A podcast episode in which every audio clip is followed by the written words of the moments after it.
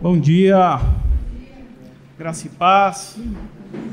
Mais um domingo, mais um culto. Graças a Deus. Graças a Deus que estamos aqui reunidos. E a boa notícia é que o culto vai ser na água, tá? Para refrescar um pouco. Tá muito quente. Mas tá bonito o dia, né? O Duda gostou da ideia, já pôs a sunga já. Eu queria convidá-los a abrir Apocalipse, capítulo 1. Primeiro livro do livro de Apocalipse. Livro que a gente tem estudado nas nossas reuniões dos homens. Vocês estão me ouvindo bem ou está baixo? Está bem?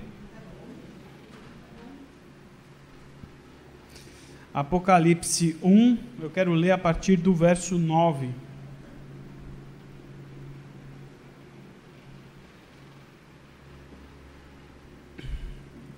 Apocalipse 1, a partir do verso 9, diz assim: Eu, João, irmão e companheiro de, de vocês no sofrimento, no reino e na perseverança em Jesus, estava na ilha de Pátimos por causa da palavra de Deus e do testemunho de Jesus.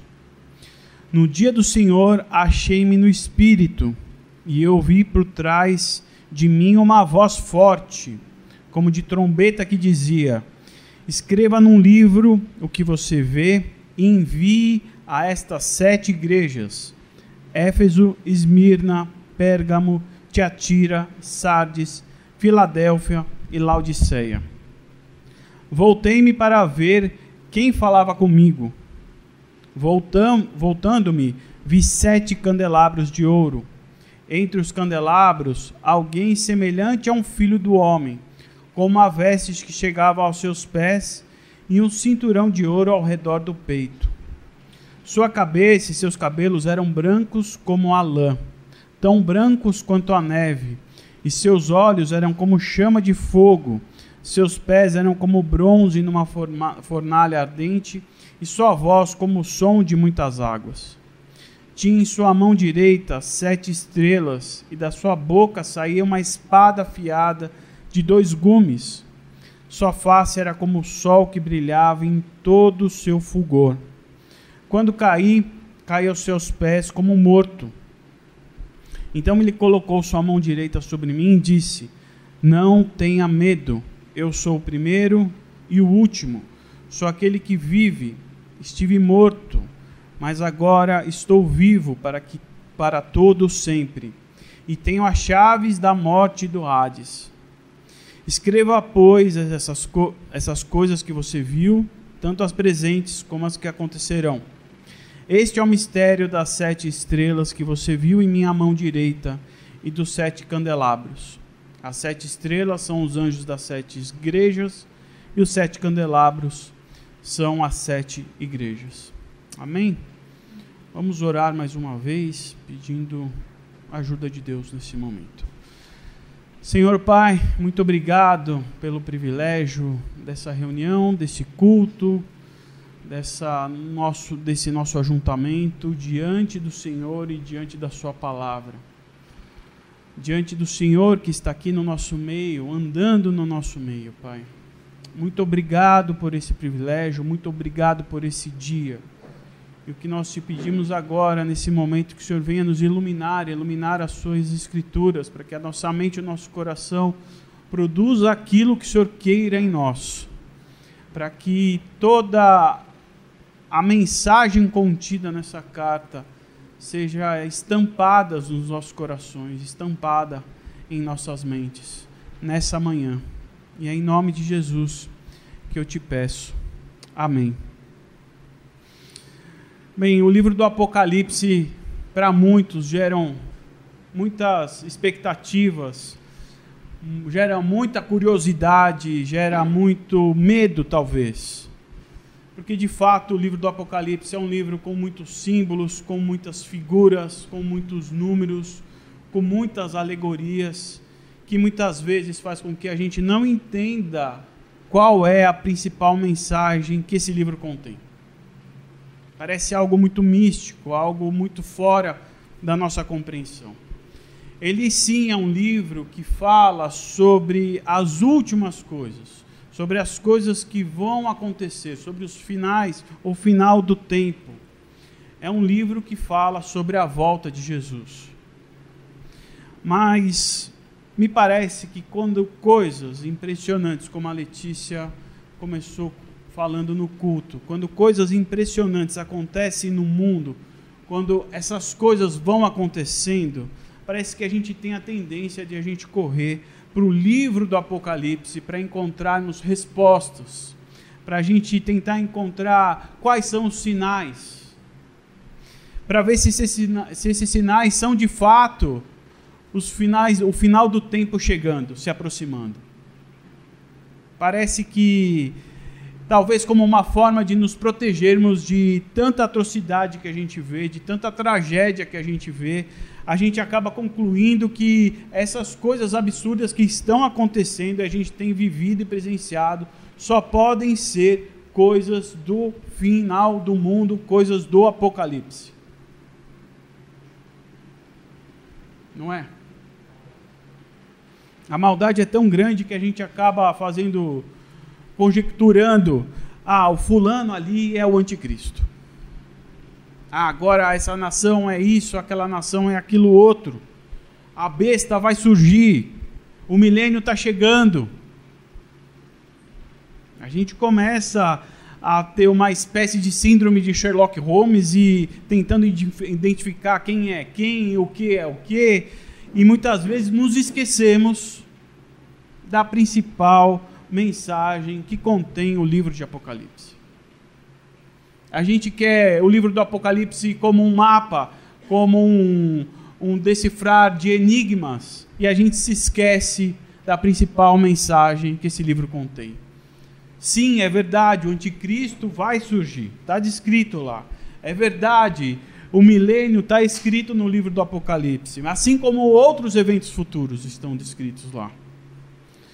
E de fato, sim, parece sim que é um livro saindo de um, um filme de fantasia, de um livro de ficção. De fato parece. E é um livro de difícil interpretação. Os teólogos brigam há mais de dois mil anos para tentar entender ele de alguma forma. Mas eu não tenho a menor dúvida, a menor dúvida que o Apocalipse é um livro muito atual e muito importante para todos nós. Para todos nós. Porque nele há uma mensagem vinda diretamente do trono de Deus para nós. É uma mensagem que Deus entregou a Jesus. E Jesus fez que um anjo entregasse a João e João escrevesse essa carta. Uma mensagem que fala tanto sobre o presente daquela carta, quanto para as coisas que vão acontecer no futuro, quanto para os nossos dias atuais. A mensagem ela é muito importante para mim e para você, e é por isso que eu vim trazê-la nessa manhã. Essa é uma carta do, do final do primeiro século. No, no final do primeiro século, João escreve essa carta. E o contexto é que a igreja estava numa perseguição horrível numa terrível perseguição.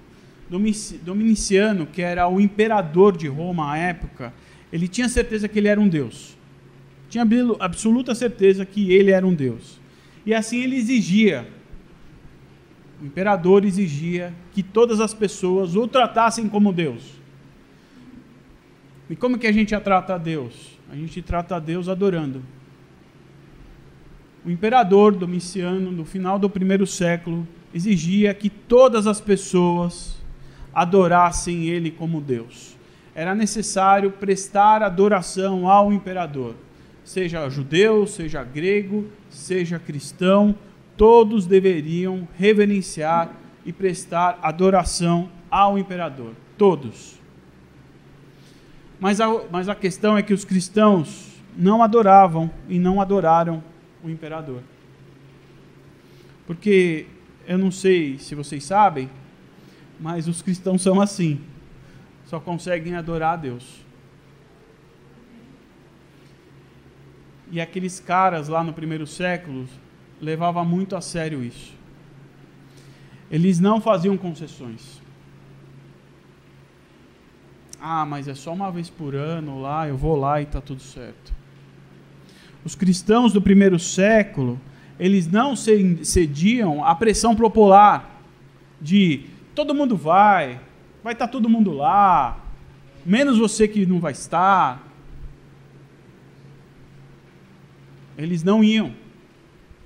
Eles seguiam firmes nas suas, nas suas convicções e nas suas certezas.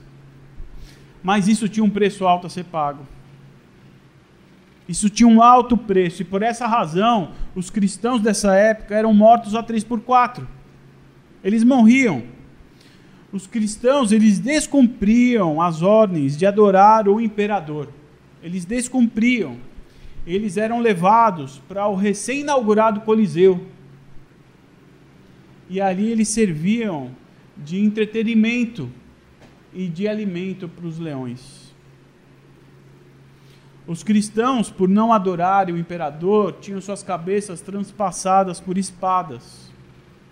Os cristãos, por não adorarem o imperador, os seus corpos eram ateados fogos e pendurados em praça pública ou nas ruas para iluminar as ruas do império. Porque eles não adoravam o imperador. Os cristãos daquela época simplesmente eram perseguidos porque eles adoravam a Deus por causa da palavra de Deus e por causa do testemunho de Jesus Cristo.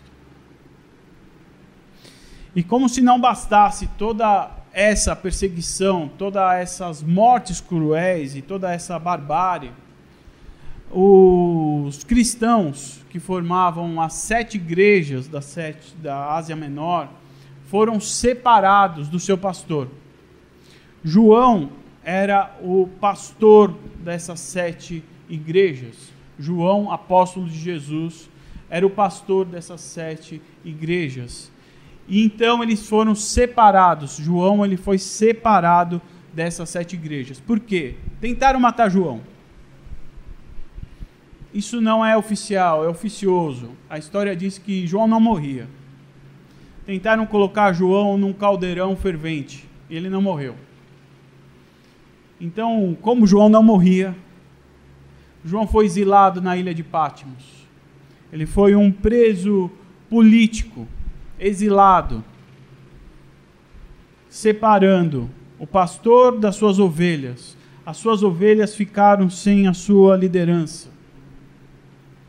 Mas como Deus não abandona os seus filhos, o que Deus fez foi: eu vou mandar, mandou Jesus mandar um anjo e falar: João, escreve uma carta, porque sem consolo os meus filhos não vão ficar. E a introdução dessa carta começa João se apresentando. Ele começa dizendo que ele era companheiro do sofrimento dos irmãos. Eu sou, eu sou companheiro no sofrimento de vocês. Ele não se apresenta como bispo, como ele poderia fazer. Ele não se apresenta como pastor, como ele poderia fazer. Nem apóstolo, mas ele se apresenta como alguém que estava sofrendo por causa da palavra e pelo testemunho de Jesus Cristo. Diferente do que a gente vê hoje. O que a gente vê hoje é, são os pastores se vangloriando das suas funções, dos seus cargos, dando carteirada em todo mundo para tentar tirar proveito de alguma coisa, pelo fato deles serem pastores. João, além de ser pastor, ele foi apóstolo. Ele andou, conviveu com o Filho de Deus na terra. João não era só um discípulo qualquer, ele era o discípulo amado. Jesus disse isso. Ele é meu discípulo amado. E mesmo com todas essas credenciais que ele poderia dizer, não, eu sou apóstolo, eu sou bispo, eu sou pastor, ele se apresenta como companheiro no sofrimento. Companheiro no sofrimento. E João então se apresenta dessa forma às sete igrejas da qual ele era pastor. Igrejas que estavam sendo perseguidas, que estavam sofrendo, que estavam em meio a dores, que estavam diante de tanta crueldade. Por isso que o Apocalipse não se refere só a evento futuro, aos eventos futuros, porque quando essa carta foi escrita, havia cristãos passando por muita dificuldade, havia cristãos em sofrimento. Assim como para nós também. Nós também estamos sofrendo. Como alguém escreveu, e eu disse a semana passada, depois da praga, a guerra. Depois da gente ficar praticamente dois anos, aí ficarmos dois anos reclusos, com máscara, sem sair de casa, perdendo pessoas que amando, com medo em nossas casas, acuados, não sabendo ao certo quem ouvir, o que fazer. Agora que a pandemia deu uma refreada, deu uma acalmada, achamos que ia ficar em paz, a gente vê uma grande nação decretar guerra. Com risco de outras nações, outras grandes nações se envolverem.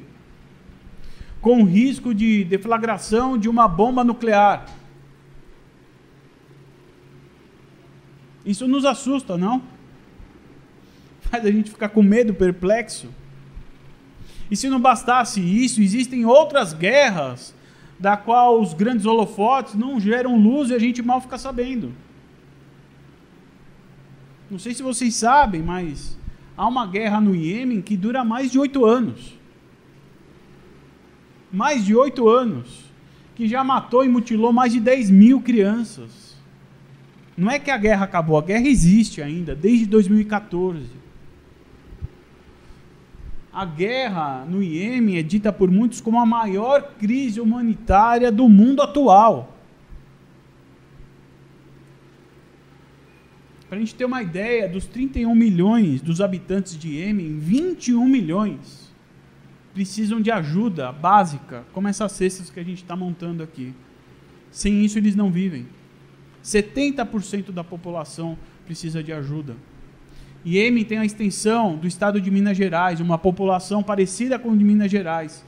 Vocês imaginam só o estado de Minas Gerais, 70% do estado de Minas Gerais precisando de cesta básica para sobreviver diariamente? Síria, Nigéria, estão em guerra também. O mundo de hoje também sofre. O mundo de hoje também está sofrendo. Os cristãos de hoje sofrem e vêm sofrendo. Sejam por guerra ou por outras pressões. Viver não está fácil. Viver não está fácil. Assim, Apocalipse, a carta de Apocalipse também é uma carta para nós. Para nós que estamos em 2022. Nós também somos os remetentes dessas cartas dessa carta. João está enviando essa carta para mim e para você, hoje. E é por essa razão que João escreve a carta aos seus companheiros de sofrimento, porque nós somos os companheiros de João. Nessa carta ele começa descrevendo a visão que ele teve de Jesus glorificado de um Jesus glorificado andando em meio a sete candelabros de ouro. Esses sete candelabros de ouro significa igreja, as igrejas, significa a igreja. E quando ele caminha, ele tem em suas mãos, na sua mão direita, sete estrelas, que significa a liderança da igreja. Os líderes da igreja. Essa é a visão que João está tendo, que ele teve ao começar a escrever a carta. Jesus glorificado, ele tinha outra aparência.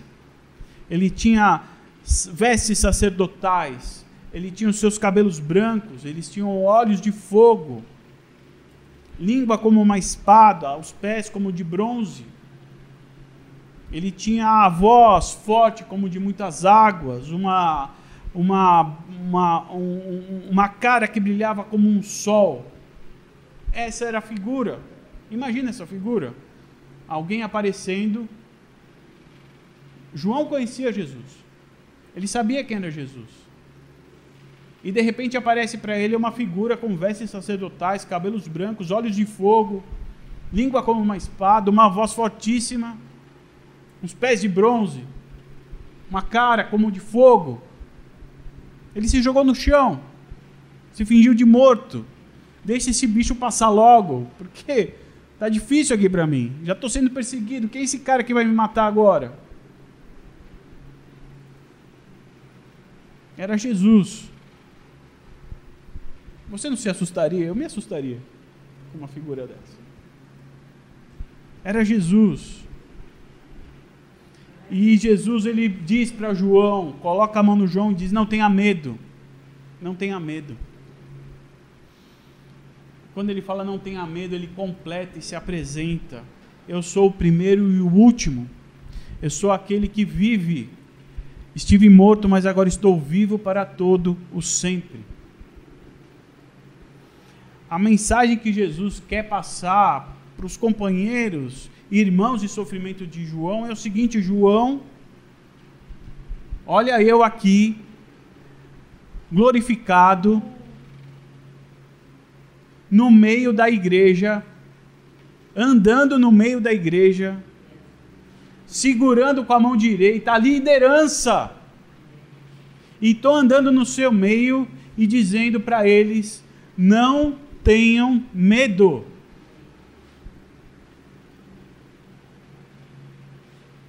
João está vendo isso e João está escrevendo isso para todos os irmãos, seus companheiros de sofrimento.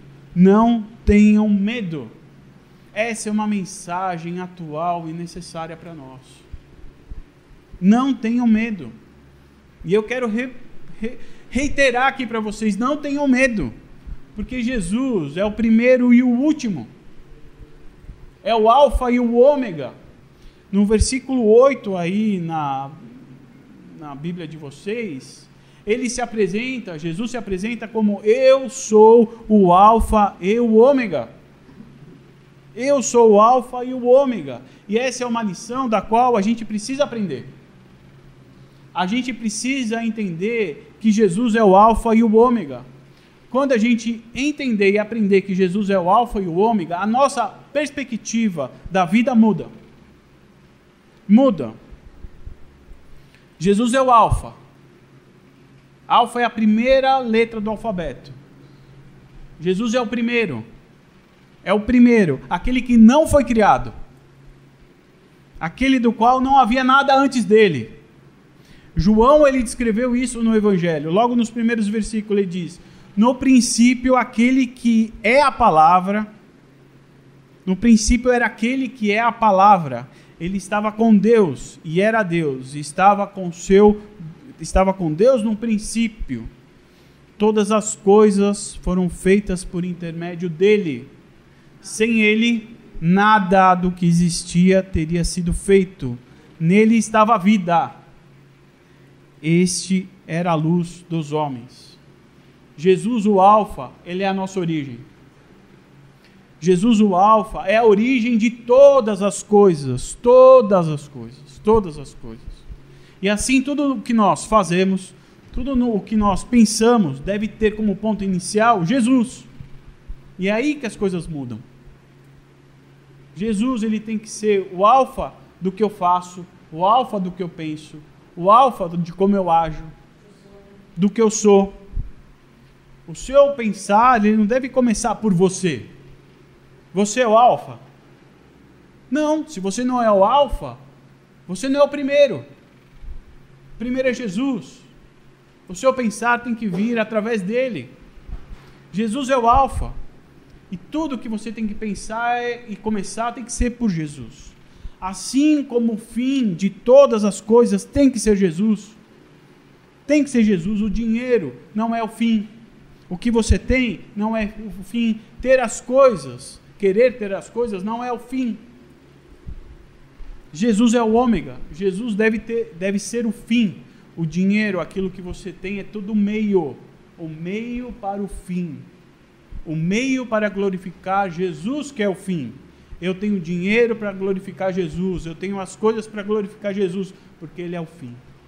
É o Alfa e o Ômega. Se a gente passar a viver assim, não muda a nossa vida? Sério. É fácil. Mas muda. Mas muda. muda a nossa vida. A outra forma como Jesus se apresenta é ele dizendo que ele é aquele que venceu a morte e vivo está para todo sempre. João está diante de Cristo, que venceu a morte na cruz. Jesus não está só vivo, ele está vivo para sempre. Ele não só ressuscitou, mas ele venceu a morte e tem as chaves, as chaves da morte e do inferno. A morte não pode mais nos alcançar, porque é Jesus que tem as chaves. Ele é que abre os túmulos e pode salvar aquele que ele quiser. Ele tem as chaves. Jesus é o alfa, é o ômega. Jesus ele venceu a morte, Jesus tem a chave do inferno e Jesus está no nosso meio. Jesus está no nosso meio. Aquele que venceu a morte, que ressuscitou e vive está para todo sempre, está no nosso meio, andando na igreja, segurando a liderança na sua mão direita e dizendo no nosso pé do ouvido: não tenha medo. Não tenha medo. O livro do Apocalipse tem a ver com o fim dos tempos? Tem. Mas não do jeito que as pessoas tanto exploram por aí. Tentando achar seus sinais, seus significados, tentando matar a charada, achando horário. A mensagem do livro do Apocalipse, ele serve para momentos como esse que nós estamos vivendo onde os nossos corações eles sangram, onde a gente fica perplexo, reflexivos, abismados diante de tanta loucura que a gente vê. O sofrimento ele é estampado aí no noticiário a toda hora. A gente quase consegue sentir a dor daquelas pessoas. São pais se separando dos filhos. São os idosos no meio do frio, no meio da neve andando, estação de metrô se transformando em neonatal.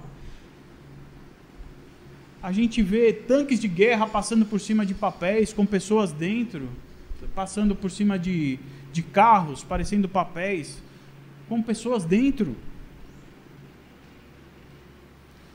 E a nossa tarefa ao nos depararmos com essas coisas, além dessa sensibilidade que a gente tem, essa empatia que a gente tem é perceber que por detrás de todas essas coisas, por trás dessa nuvem preta, há um sol além dessas nuvens. Há um sol por trás dessa guerra. Há vida no futuro próximo. Um futuro a ser construído por Jesus. A mensagem do Apocalipse não é para anunciar os detalhes do fim a mensagem do Apocalipse é para nos ensinar a maneira que devemos viver até que o fim chegue. Essa é a diferença. Porque no final, um novo céu e uma nova terra irá se tornar, e nela Jesus Cristo irá governar. E eu gosto de provocar vocês, né? Gosto de me provocar também, me incluo nisso. E a provocação que eu faço é: como é que a gente vai viver até que Jesus volte? Talvez com medo? E a nossa comunidade de fé? Que, que a gente vai fazer por essas pessoas que estão sofrendo aí fora?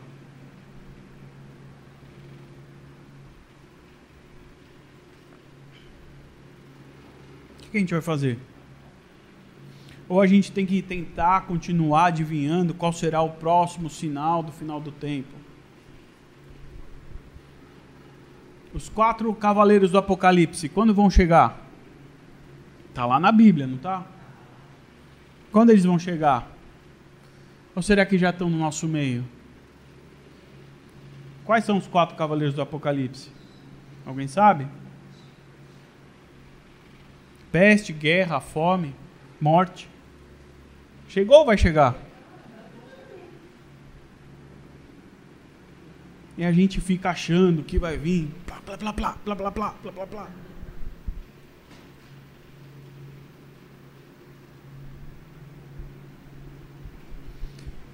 que eu quero dizer nessa manhã para vocês é que há uma mensagem importante para nós. Está no livro de Apocalipse. Serviu para a igreja do primeiro século e serve para nós aqui em 2022. A mensagem é: Jesus é quem reina. Jesus é quem reina. Ele é quem ele diz o que é. A mensagem do Apocalipse é mostrar quem é Jesus Cristo e quem governa. Por mais poder, por mais poder que o imperador lá do primeiro século demonstrava através das suas atrocidades, matando os cristãos, fazendo seus espetáculos com a vida desses cristãos, por mais poder que o presidente demonstra atacando e fazendo atrocidades nessa guerra, lançando bombas, matando civis, tentando é, mostrar seu poder e pessoas que não escolheram essa guerra enfrentando tudo isso, por mais poder que o imperador, que esse presidente possa tentar demonstrar, quem reina é Jesus Cristo. Quem reina é Jesus Cristo. Jesus Cristo reina hoje e reinará para sempre. Para sempre. Jesus é o rei, não é o imperador. Jesus é o rei, não o presidente. Jesus é o rei, não o emprego que você perdeu. Jesus é o rei, não o chefe que te enche o saco.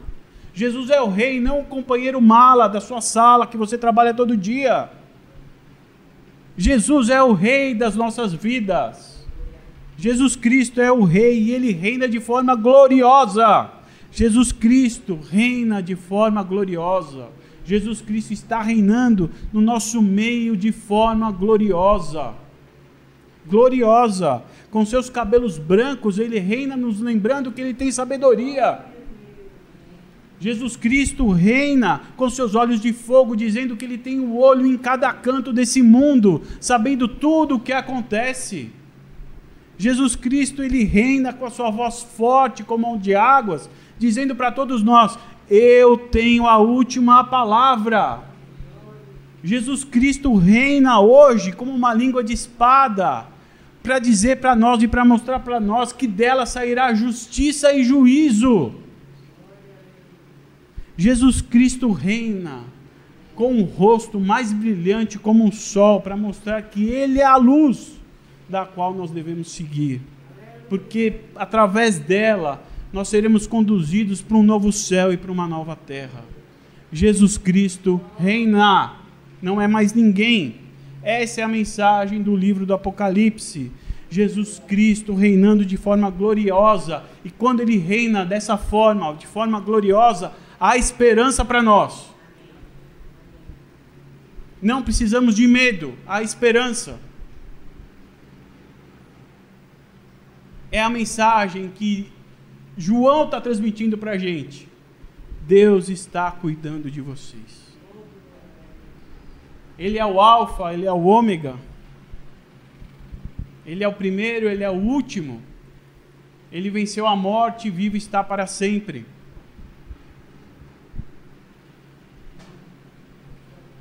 Mensagem de esperança. Esperança que deve estar nos nossos corações.